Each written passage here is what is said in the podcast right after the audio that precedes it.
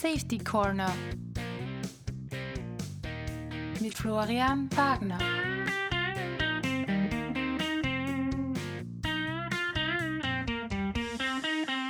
Herzlich willkommen zu Safety Corner. Heute ein bekanntes Gesicht. Der Gesicht ist jetzt schwer, ein bisschen ein falscher Begriff beim Podcast, aber ich begrüße wieder Alfred Vlasek, äh, Safety Instructor bei der IFATCA, der International Federation of Air Traffic Controllers Association und Mitglied der IFATCA Safety and Just Culture Advisors. Zudem auch Lehrender an der FH Campus im Studiengang für Safety and Systems Engineering und von dort kennen wir uns. Hallo Alfred. Hallo Florian. Du arbeitest ja als äh, Fluglotse. Korrekt. Und jetzt, um alle Zuhörer auf den gleichen Stand zu bringen, was ist die Aufgabe einer Flugsicherung? Die Aufgabe einer Flugsicherung ist prinzipiell mal geregelt in der ICAO, den ICAO-Vorgaben.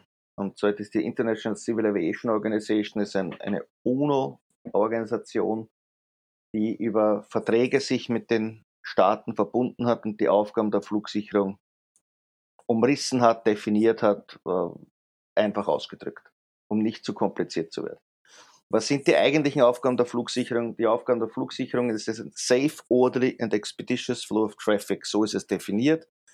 Was bedeutet, das erste Punkt ist, wir müssen die Luftfahrzeuge sicher von A nach B bringen, effizient und auch den Flow of Traffic, dass alles effizient und effektiv vonstatten geht damit auch das eingehalten wird. Also wir sind hier nicht die Verkehrspolizisten oder, oder Fahrdienstleiter, wie es immer so schön heißt, und geben Rot- und Grünsignale, sondern wir verarbeiten die Informationen, die wir von den Flugzeugen bekommen oder davor von der Fluglinie bekommen und bringen das Flugzeug sicher von A nach B mit Abstandhaltungen, die definiert sind. Größtenteils sind es fünf Meilen und 1000 Fuß im Überflugsbereich und drei Meilen bzw. zweieinhalb Meilen im im Anflug- und, und Abflugbereich. Es gibt noch Nuancen an Unterschieden, beziehungsweise über, über wie es so schön heißt, also so ex exponierte Gebiete wie über den Atlantik oder den Pazifik. Dort sind die Definitionen anders, aber das geht zu sehr ins Detail. Die Aufgabenbereiche, die die Flugsicherung oder die die Aufgaben der Flugsicherung erfüllen, sind der Tower per se, also den kennt glaube ich jeder, der Landmark eines Flughafens, der ist die erste Stelle, die Flugsicherung betreibt und so alles, was rollt, startet und landet, gehört dem Tower. In Wien gehört das ganze Gebiet bis 5000 Fuß über Grund dem Tower Wien. Darüber wie ein Hut drüber gestülpt oder eine Kartonschachtel drüber gestülpt ist die Abflug- und Anflugkontrollstelle. Das klingt wie wenn sie zwei verschiedene Stellen wären, sind aber ein und dieselben Personen. Die bringen die Luftfahrzeuge vom Flughafen weg und bringen sie zu diesen Flugverkehrsstraßen. Und die, äh, die, die, An die Anflugkontrollstelle bringt sie dorthin, dass sie landen können. Und somit ist das ein, ein, ein Hin, und, Her und die Kollegen machen das ganz gut. Oben drüber, wieder wie einer kleine Matroschka-Puppe drüber gestülpt, ist die Überflugskontrolle, in der auch ich tätig bin. Hier fliegt, wird alles kontrolliert, was von An- und Abflugsektor kommt, in der jeweiligen Unit darunter oder einfach über das jeweilige Land drüber fliegt. Und diese Definitionen oder Stellen mit sämtlichen Kommunikationsmöglichkeiten sind weltweit gleich. Also der Tower hat dieselben Aufgabenbereiche in Asien, in Afrika, in Europa und die Anflug- und Abflugkontrollstelle hat die gleichen und die Überflugskontrollstellen hat die gleichen. Das ist mal grob umrissen, wirklich sehr grob umrissen, ohne jetzt langweilig wirken zu wollen, was genau die Aufgaben der Flugsicherung sind. Also das heißt, das ist zum einen eben die Navigation und zum, äh, wenn wir jetzt auf dem Sicherheitsaspekt bleiben, wie bei Corona das Abstand halten. Ja, das Abstand halten ist ganz wichtig und hier ist noch wichtiger, die Navigation obliegt dem Piloten. Das heißt, der Pilot möchte von Wien nach München fliegen, zu einer gewissen Uhrzeit mit einer gewissen Geschwindigkeit, in einer gewissen Höhe, auf einer gewissen Strecke. Und wir versuchen ihm das zu ermöglichen. Das bedeutet, der Pilot navigiert selbstständig, ob er die Höhe bekommt oder nicht, entscheiden wir. Mhm. Ob er auf seiner Route fliegen kann, die er möchte, das ist in 99 Prozent der Fällen oder 98 Prozent der Fälle der Fall. Und dass kein anderes Flugzeug zur selben Zeit, in derselben Höhe, am selben Punkt ist, dafür sind wir zuständig. Das heißt, hier werden wir sehr, kann sein, dass wir von der Route wegnehmen, auf, auf Steuerkurse setzen, wo wir in die Navigation zwar eingreifen, aber die Letztverantwortung beim Piloten bleibt. Aber die Abstandhaltung sind wir zuständig. Also wieder im Sinne von, von Corona. Wir kennen beide Virenpartikel und können sie voneinander entfernt halten oder zwei Infizierte voneinander entfernt halten und einen gesunden Infizierten. Nur mit dem Vorteil, wir kennen beide. Das heißt, also das ganze System, wie alt es jetzt ist, kann ich jetzt nicht äh, benennen, aber es hat ja irgendwie einmal begonnen mit einem Unfall über dem Grand Canyon, wo man dann so gemeint hat, wir brauchen vielleicht jemanden, der da ein bisschen schaut, dass die nicht zusammenfliegen, weil aus dem Fenster rausschauen reicht nicht. Aber es hat sich im Laufe der Zeit zu einem relativ, also relativ, es hat sich zu einem sehr sicheren System entwickelt. Also wenn man in ein Flugzeug steigt, ist man eigentlich sicherer unterwegs als mit dem Auto. Man hat es ja auch gesehen, dass man manchmal sogar die, die Sicherheit eines Flugzeuges unterschätzt, weil nach 9-11 alle mit dem Auto gefahren sind und dann absurderweise die Todeszahlen in den USA gestiegen sind, weil es so viele Autounfälle gegeben hat. Nur so viel dazu, wie sicher jetzt eigentlich ein, ein Flugzeug im Vergleich zum Auto ist. Jetzt ist aber die Frage, also wie hat sich das, dieses ganze System, also das Fliegen und jetzt natürlich für dich aus Sicht der Flugsicherung, so, so sicher entwickeln können und wie bestimmt man da jetzt diese Erfolgsfaktoren und wie kann man eben diese Sicherheit halten? Also das, das kann jetzt ausarten in, in einen sehr langen Vortrag, aber ich versuche es wiederum so kurz als möglich zu halten, sonst sprengen wir den Podcast und, und, und die Zeit wird ebenfalls knapp werden. Äh, was ist passiert? Also es waren Kriege dazwischen. Die Flugsicherung hat, abgesehen von Grand Canyon, wie die Luftfahrt begonnen hat, auch äh, Pakete zu transportieren, Briefe zu transportieren, wollte man es effizienter und effektiver gestalten und hat dann begonnen, gewisse Regeln aufzustellen. Sehr rudimentär im Vergleich zu jetzt. Dann kam der Zweite Weltkrieg, die Entwicklung von Radaranlagen, um, um gegnerische Luftfahrzeuge früh identifizieren zu können und hat sich diese militärische Technik auch ziviler Seite zunutze gemacht. Dann gab es mit der ICAO-Gründung die Chicago Convention, auf der alles basiert, wurde so um die, in den 50er Jahren entwickelt und abgeschlossen mit verschiedenen Ratifizierungsschritten, so wie es halt in diesen internationalen Organisationen üblich ist. Aber ich sage jetzt mal, zwischen 1955 und 1960 war das Groß der Staaten weltweit auf dieser Schiene. Es hat dann begonnen, dass in der Luftfahrt, weil ein hoher Wirtschaftsfaktor plötzlich dadurch interessant wurde, Fliegen wurde zu einem äh, einem Faktor, der die Wirtschaft ankurbeln konnte, der Arbeitsplätze geschaffen hat, wusste man auch sofort, Achtung, ich muss hier etwas tun, damit das sicher vonstatten geht, denn die Leute sind ja früher nicht gern geflogen im Gegensatz zu jetzt. Man gibt ja ein gewisses Maß an gefühlter Selbstkontrolle auf, wenn man ins Luftfahrzeug steigt, ähnlich wie bei einem Zug, aber da ist das Gefühl nicht so dramatisch, wenn man am Boden ist. Oder bei einem Bus, wo auch der Buschauffeur für mich die Verantwortung hat und fährt. So sind es jetzt zwei Piloten und ich kann aber im Worst Case nichts dagegen tun, wenn was passiert. Jetzt musste man diese Systeme so sicher als möglich machen. Und es gab immer wieder Vorfälle, immer wieder in, sogenannte Incidents oder Events, um es, um es anders zu formulieren, denn Incidents sind immer sehr negativ mittlerweile im Sprachgebrauch in der Flugsicherung. Sogenannte Events. Und diese Events haben dazu geführt, dass schwere Unfälle passiert ist, in den ganz, ganz seltensten Fällen. Und in den meisten Fällen, also ich spreche davon weit über 90 Prozent dieser Events, ist nichts passiert. Aber man hat sich zum Ziel gesetzt, dieses Auftreten der Events zu verhindern. Und dazu kam es, dass sowohl pilotenseitig als auch Flugsicherungstechnikseitig als auch Fluglotsenseitig ein Reporting-System sehr als sehr bald sich etabliert hat, aber nicht im Sinne auch eines Systems, sondern es wurde ein Fehler gemeldet, der wurde untersucht und dann kam man drauf, hoppala, da kann man was ändern. Es beginnt mit den ovalen Formen der Fenstern und nicht den viereckigen Fenstern und den Druck besser standzuhalten.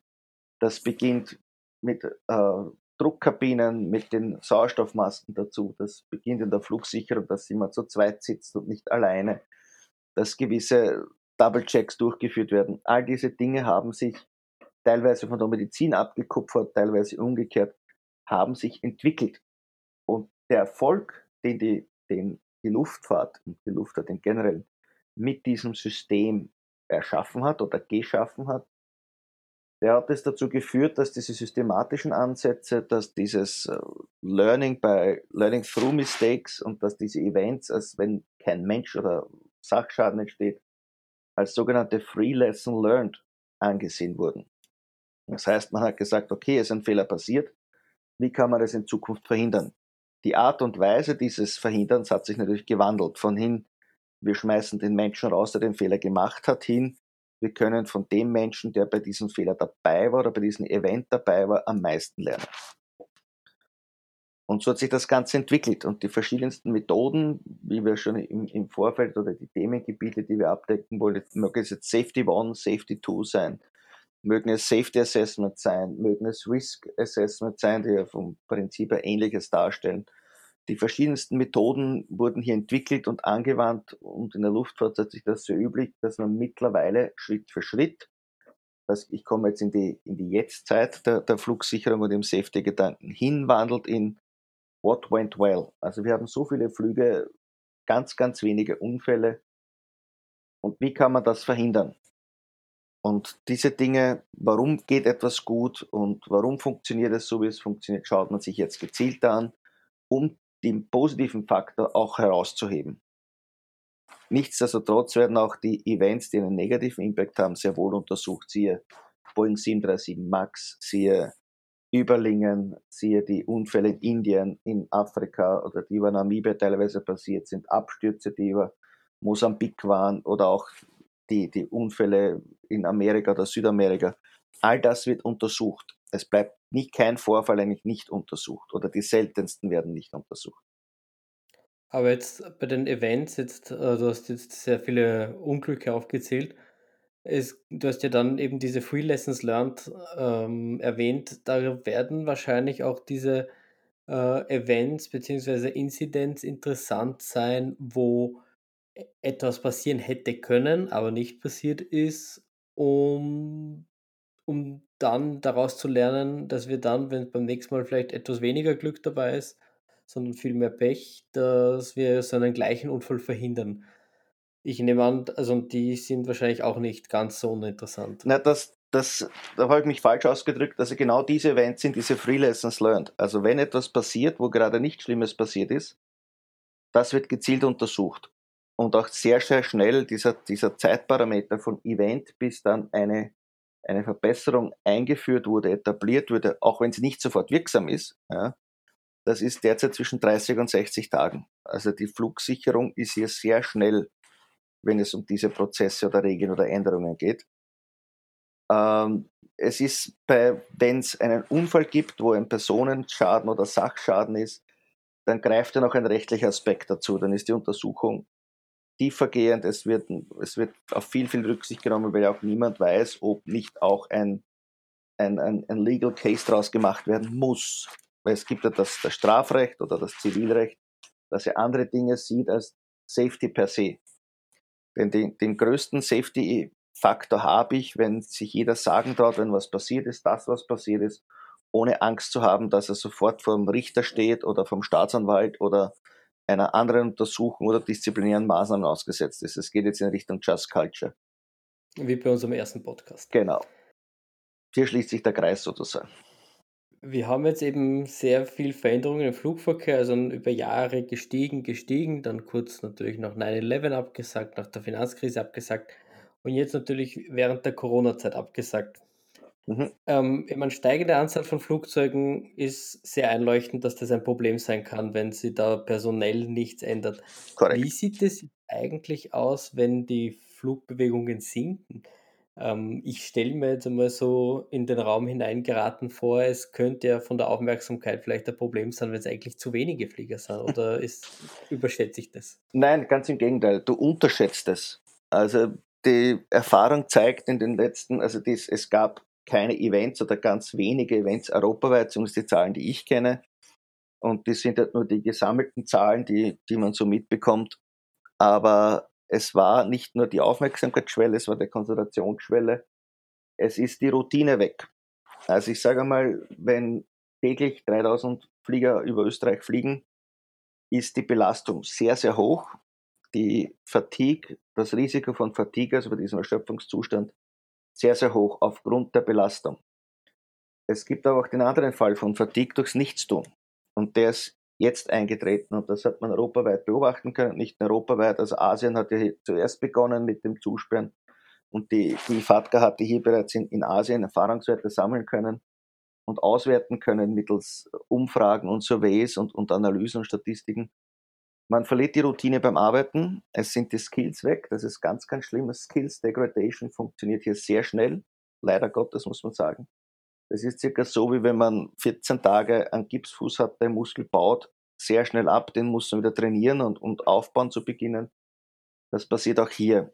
Also ein Decrease in Traffic ist jetzt nicht unbedingt immer ideal zu bewerten, was Safety betrifft im Sinne von Human Factors.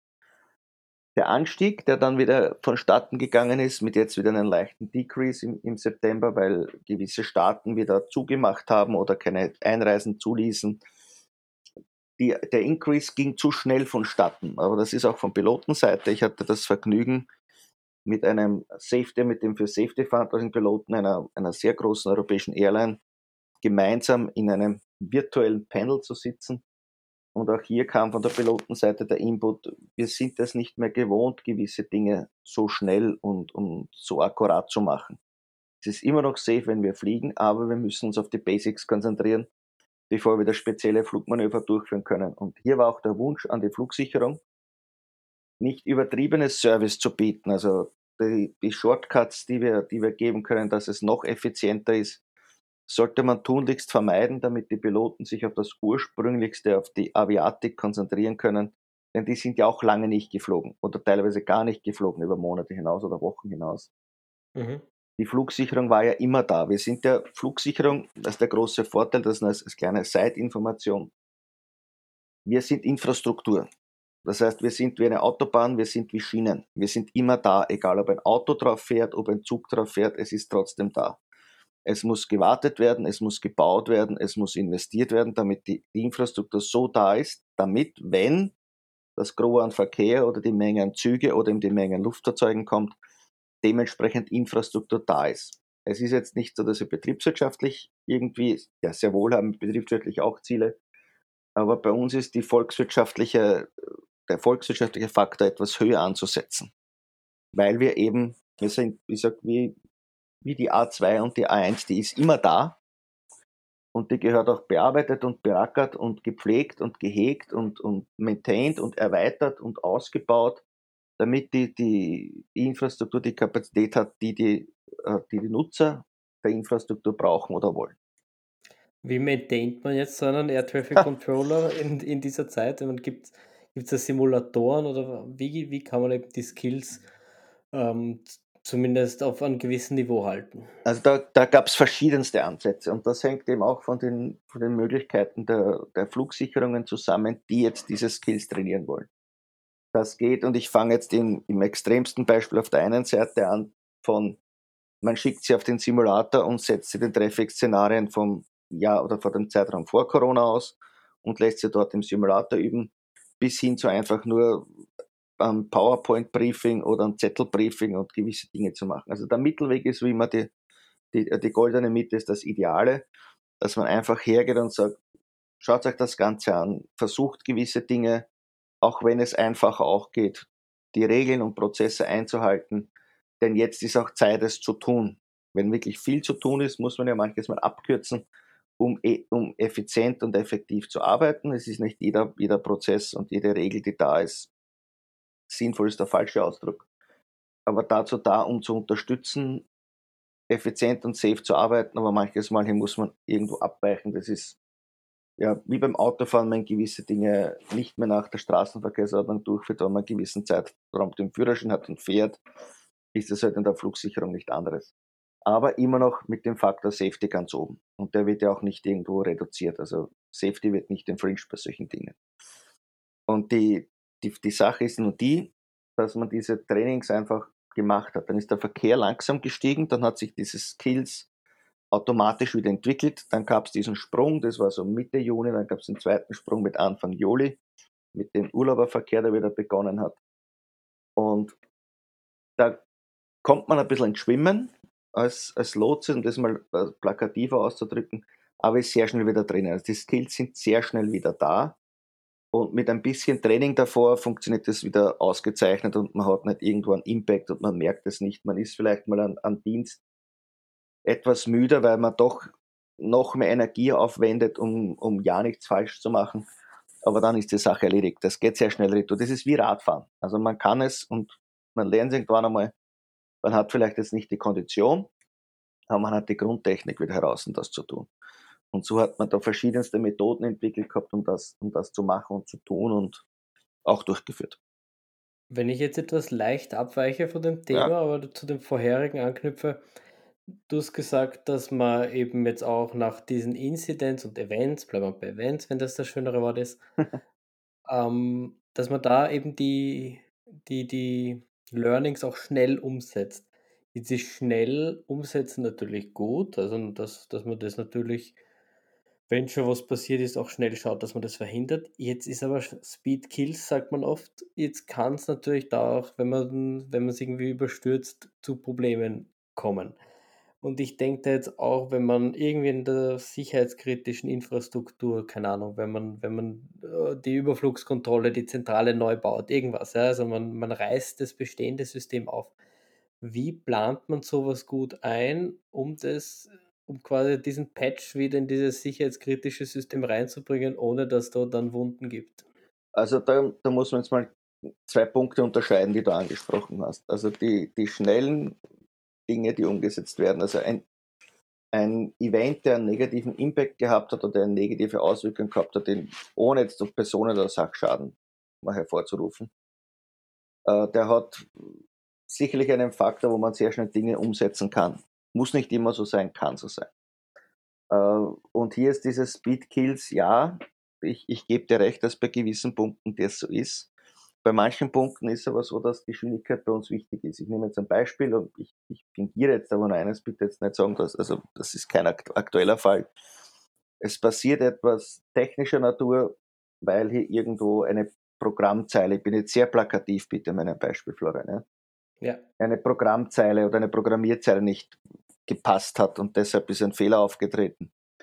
Diese Programmierzeile muss sehr schnell geändert werden oder gelöscht werden, damit das System wieder laufen kann. Hier ist die Geschwindigkeit das Wichtige. Sobald man weiß, was der Auslöser war oder einer der Auslöser war, es gibt immer verschiedene Faktoren, die zu diesem Event führen und diese Faktoren werden nacheinander abgearbeitet. Teilweise parallel, teilweise hintereinander.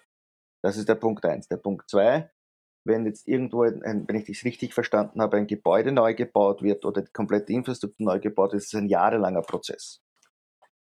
Und das ist jetzt in, in dem Bereich, wo, wo, ich arbeite, wo man das, das, Flugsicherungssystem 2013 komplett umgeändert hat oder 2014, ich bin jetzt ein bisschen selbst mit meinem Gedächtnis lässt mich hier schon langsam im Stich, hat man Jahre davor begonnen zu planen und erst mal ein, ein, System zu suchen und hier dann auch zu testen. Also es war jetzt nicht so, dass ihr das einfach irgendwo gekauft wurde oder man geht irgendwo hin und kauft sich eine Software, die es am Markt gibt. Nein, das wird speziell entwickelt, adaptiert und, und, und. Also dieser Prozess geht über Jahre, wenn nicht sogar Jahrzehnte oder nur ein Jahrzehnt, bis dann wirklich in Betrieb genommen wird. Und hier laufen Safety Assessments dazu, Jetzt in, in dem Bereich, wo, wo ich arbeite, habe ich das Safety Assessment mitbetreuen dürfen. Da hat das Safety Assessment alleine über eineinhalb Jahre gedauert. Und das ist parallel zu den Schritten gelaufen. Das heißt, wir haben Safety Requirements festgelegt, dann musste wieder etwas anders gemacht werden und so weiter und so fort. Und auch jetzt ist dieses System ein lebendes System. Also wir kommen immer wieder auf Dinge drauf, die im Vollbetrieb jetzt mit erhöhtem Flugverkehr oder auch jetzt auch mit weniger erhöhtem Flug oder mit, mit geringerem Flugverkehr auftreten, wo wir uns weiterentwickeln können. Das tun wir auch. Na, aber nehmen wir jetzt noch ein kurzes Beispiel und zwar aus von Überlingen jetzt, auch wenn es nicht das Typische ist, woran jetzt alle denken, aber genau deswegen nehme ich es. Ähm, da hat es ja Wartungsarbeiten im Dienst gegeben und die waren offenbar nicht effektiv angekündigt, sagen wir so, weil sonst wäre vielleicht weniger passiert. Ähm, wie kann man, also wie sollte man in so einem Fall vorgehen? Ähm, ob, geht es jetzt einfach so von simplen Briefings und, und Teambesprechungen oder was ist eigentlich die effektivste Variante, sowas richtig zu kommunizieren und umzusetzen, wenn jetzt einfach eine Live-Arbeit, Wartungsarbeit durchgeführt werden muss? Also da, da gibt es keine One-Size-Fits-All-Lösung. Also da muss man sich anschauen, was wird gemacht. Wir haben jetzt ja den, jetzt nicht, nicht falsch verstehen, den Luxus zu wissen, was bei Überlingen passiert ist. Und, und hier zu sagen, dann man hätte das, das Briefing anders machen können, ist zu kurz gegriffen und, und meines Erachtens falsch. Denn es waren ja nicht nur Wartungsarbeiten, es waren ja andere Dinge im Vorfeld schon, die hier an dem, an dem Safety-System genagt haben, bis es eben zu diesem Vorfall kam.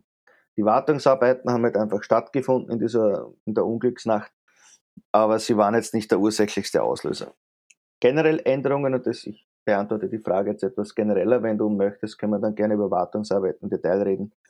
Ja. Änderungen gehören immer kommuniziert. In der Flugsicherung funktioniert das so, dass die betroffenen Teile, und ich nehme jetzt die, die Fluglotsen einer, einer gewissen Unit, werden teilweise in diesen Prozess, der zur Änderung führt, bereits mit eingebunden. Das heißt, die Information läuft.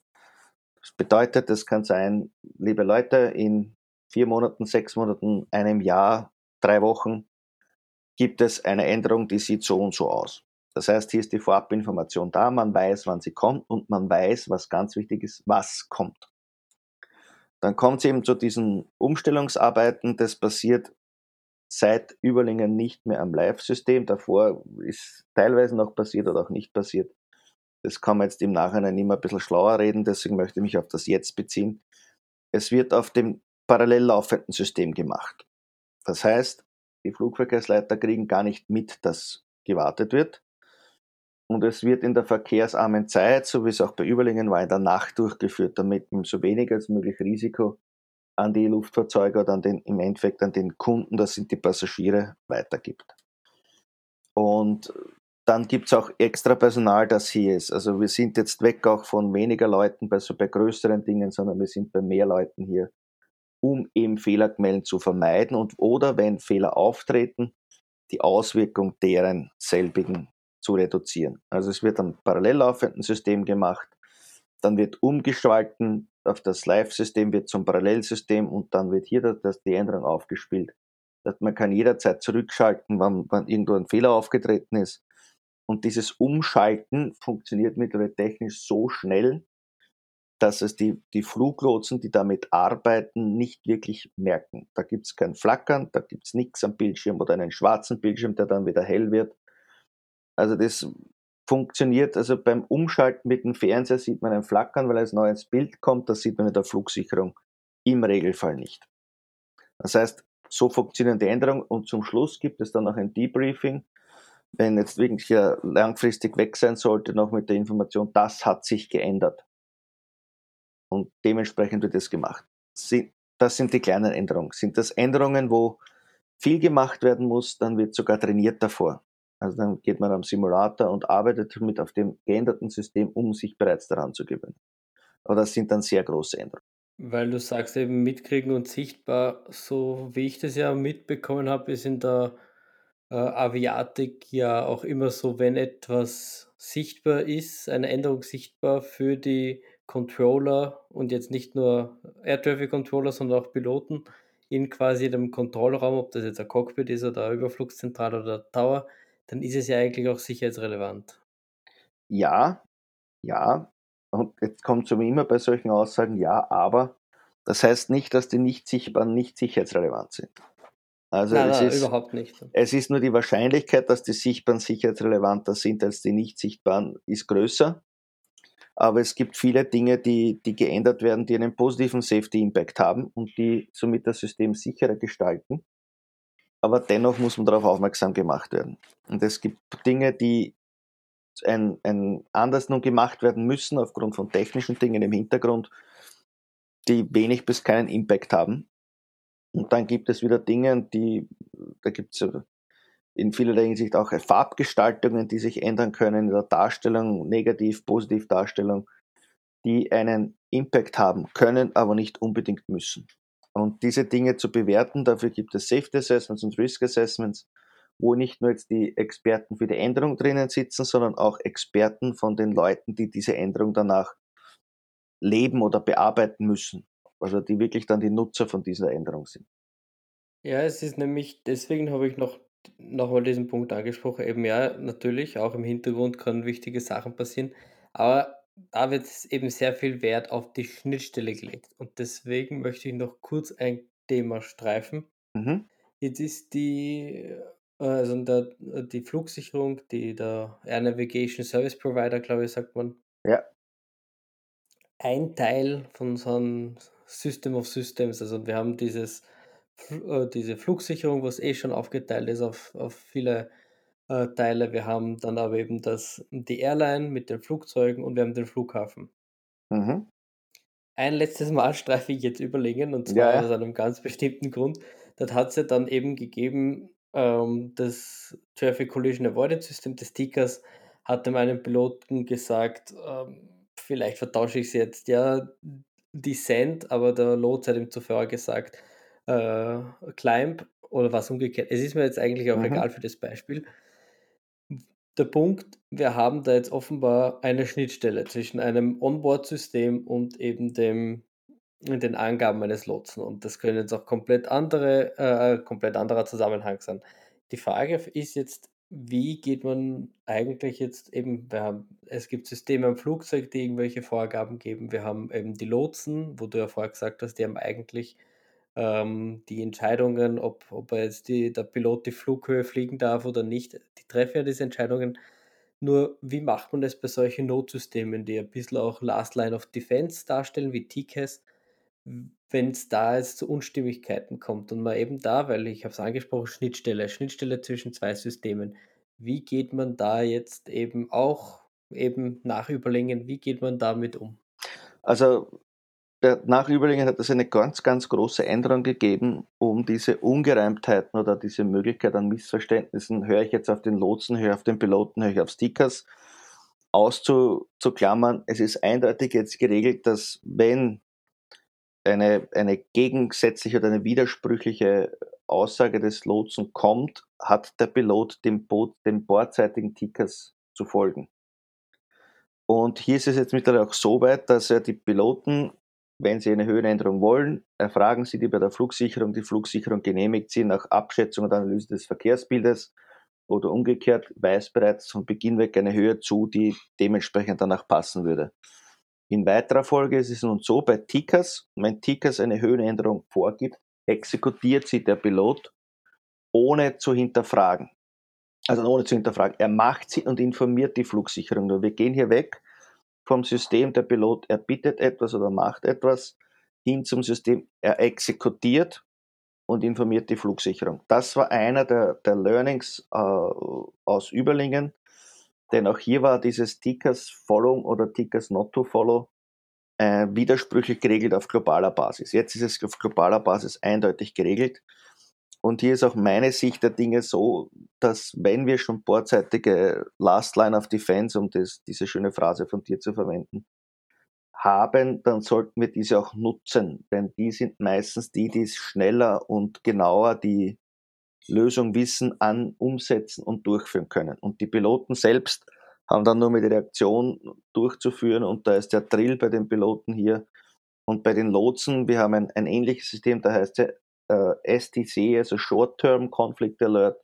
Wenn diese Warnung kommt, dann haben wir noch den Vorteil, dass Ihnen der Computer errechnet, dass eine Staffelungsunterschreitung, also diese Abstandhaltung, unterschritten wird. Da passiert noch gar nichts, bekommen wir diese Warnung und wir können nochmal darauf reagieren und sagen, okay, das ist nur ein errechnender Konflikt, weil die, die Steigrate des Flugzeugs, das unter dem anderen steigt, zu hoch ist und so weiter. Also da gibt es verschiedene Möglichkeiten.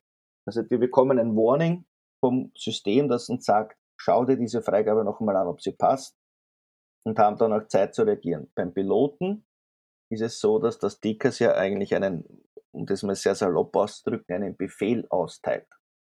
Mhm. Er sagt nur Climb oder Descent und der Pilot exekutiert es danach. Er analysiert die Situation nicht mehr, folgt. Und das ist ja auch kein Steigflug um 1000 Fuß, sondern es ist ein Steigflug um, um ich sage jetzt mal, um das andere Flugzeug nicht zu treffen. Und das ist das Wichtigste von allen diesen Dingen. Also hier ist der Pilot die reaktive Seite und kann danach analysieren, was, was da war oder nicht war, informiert die Flugsicherung Und auch hier wissen wir, dass diese Systeme nicht perfekt sind, aber sie sind besser als zuvor und werden ständig weiterentwickelt. Ja, es gibt ja da die Entwicklung vom ACAS X, die ich ja beim letzten Podcast dazu verlinkt habe, um nochmal Mhm. das in, zu erinnern. Das heißt, also wichtig, wichtig bleibt trotzdem noch, äh, dass das, das Flugzeug, ob es jetzt steigen darf oder nicht, macht in der Regel der Controller, aber im Notfall muss man halt diesem Notsystem vertrauen. So kann man es eigentlich Ich, ich zusammenfassen. sage jetzt in 99,9% macht es der Controller, der aber versucht, die Wünsche des Piloten zu erfüllen. Das kommt ja dazu, wir sind ein Dienstleistungsbetrieb. Aber in Notsituationen greifen diese Regeln nicht. Also das ist, ich sage jetzt, für mich ist das das gleiche oder ein ähnliches Beispiel. Ja. Es ist bei Rot bei der Ampel stehen zu bleiben, auch für Polizei, Rettung, Feuerwehr. Sind sie im Einsatz, sprich am Weg zu einer Notsituation, dürfen sie unter gewissen Vorgaben von dieser Regelung abweichen und müssen nicht stehen bleiben. Und ähnlich ist es hier mit diesem Ticker-System. Es gibt Spielregeln, die einzuhalten sind. Also er verlässt die Höhe nicht, ohne die Flugsicherung zu informieren oder um die Freigabe zu ersuchen.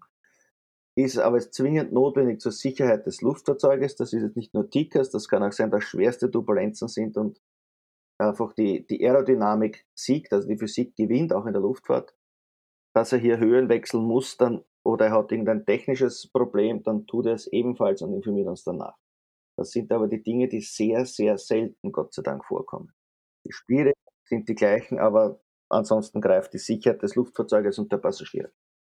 Das wollte ich eh gerade noch sagen. Also, und bevor es zu einer Tickers, äh, also wirklich zu einem Befehl kommt, weil davor kommt ja sogar noch eine Warnung. Ja. Also, und da ist eh schon sehr viel schief. Oder auch nicht. Na, beim Warning Aber macht er noch nichts, der Pilot. seltener. Beim- ja, nein, nein, bei. Warning nicht, ich weiß, ja. ja.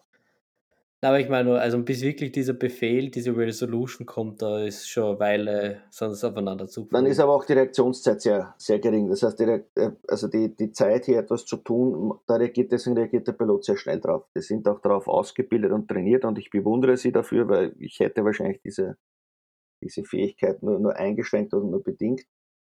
Aber es ist einfach so, dass diese in Notsituationen andere Maßnahmen greifen, als auch, äh, wie soll man sagen, im, im Regelfall. Und da kann man auch wieder Parallelen zur, zur Corona-Pandemie äh, schließen. Es gab hier Situationen, wo Maßnahmen gesetzt wurden, die noch nie zuvor bei uns gesetzt wurden und hoffentlich auch nicht mehr gesetzt werden müssen.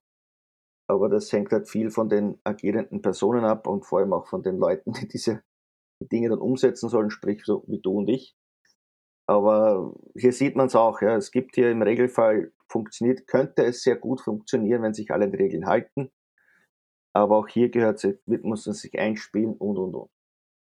Eine letzte Frage, um beim Schnittstellenthema zu bleiben. Ja. Jetzt hat jede Flugsicherung, ähm, sind typischerweise circa den Ländern zuzuordnen. Nicht ganz, aber egal. Ja. Aber es gibt auf jeden Fall Grenzen zwischen zwei äh, Lufträumen. Wie wird da jetzt eigentlich so quasi ein Flieger weitergegeben? Weil das, glaube ich, könnte nur Schnittstelle sein, wo manches Mal, also wo es, wenn man sich nichts dabei gedacht hat, zu Problemen können, kommen könnte, sagen wir so. Also wie wird eigentlich so ein Flugzeug übergeben? Also das ist ziemlich einfach mit der Stimme. Also einfach über die Funkfrequenz wird die andere Funkfrequenz mitgeteilt. Der Pilot schaltet das oben um und fertig. Das ist die klassische Methode. Die neue Technik, die jetzt diese CPDLC, also dieser Data Link, der jetzt sich immer mehr und mehr etabliert, den ich sehr, sehr gut empfinde übrigens. Da wird quasi, ich sage jetzt auch wiederum sehr bildhaft gesprochen, eine SMS an, ans Cockpit geschickt. Im Cockpit scheint diese SMS auf mit der neuen Funkfrequenz.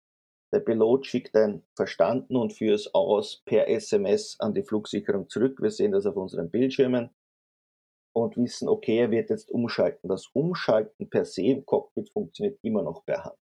Und hier geht es jetzt nicht um einen Automatismus, aber man, man muss sehr wohl sagen, sollten hier noch wo Fehlerquellen auftreten können, der Mensch kann immer noch eingreifen im positiven Sinne. Und deshalb sollte diese letzte Instanz der Mensch im, im Cockpit bleiben, auch der, der Mensch als Entscheidungsträger beim, der Flugsicherung. Die Systeme können sehr gut unterstützen, unterstützen sehr gut. Aber das Weiterleiten ist das Paradebeispiel, wo man sagt, okay, und jetzt machen wir das mittels einer SMS und nicht mehr nur sprechen, dass man, dass man nicht nur spricht, sondern dass man auch hergeht und äh, auch eine SMS schickt und sagt, hier können wir das nun tun und machen. Das ist gut, das hilft uns, denn in der Stimme kann man immer Fehler machen. Mit einer SMS, die vorgefertigt ist und man nur auf Senden drückt, geht es schwerer und das ist wieder gut. Hebt die Sicherheit und steigert die Effizienz. Wir sind dann beim Ende der heutigen Folge angekommen. Danke, Alfred, nochmal für, dass du wieder mein Gast warst. Bitte gerne. Bis zum nächsten Mal bei Safety Corner. Die Ansichten und Meinungen der Gäste in diesem Podcast spiegeln nicht zwingend die Ansichten und Meinungen des Gastgebers oder etwaiger Sponsoren wider. Die besprochenen Inhalte, Fallbeispiele und Analysen sind nur als Beispiele zu sehen und können ausführliche Recherchen nicht ersetzen und stellen daher nicht die einzig mögliche Lösung dar. Keinesfalls ersetzen die besprochenen Fälle anwendungsbezogene Analysen, da sie nur auf wenigen Annahmen basieren. Ohne ausdrückliche Erlaubnis darf der Podcast oder Teile davon nicht gespeichert oder weiterverarbeitet werden.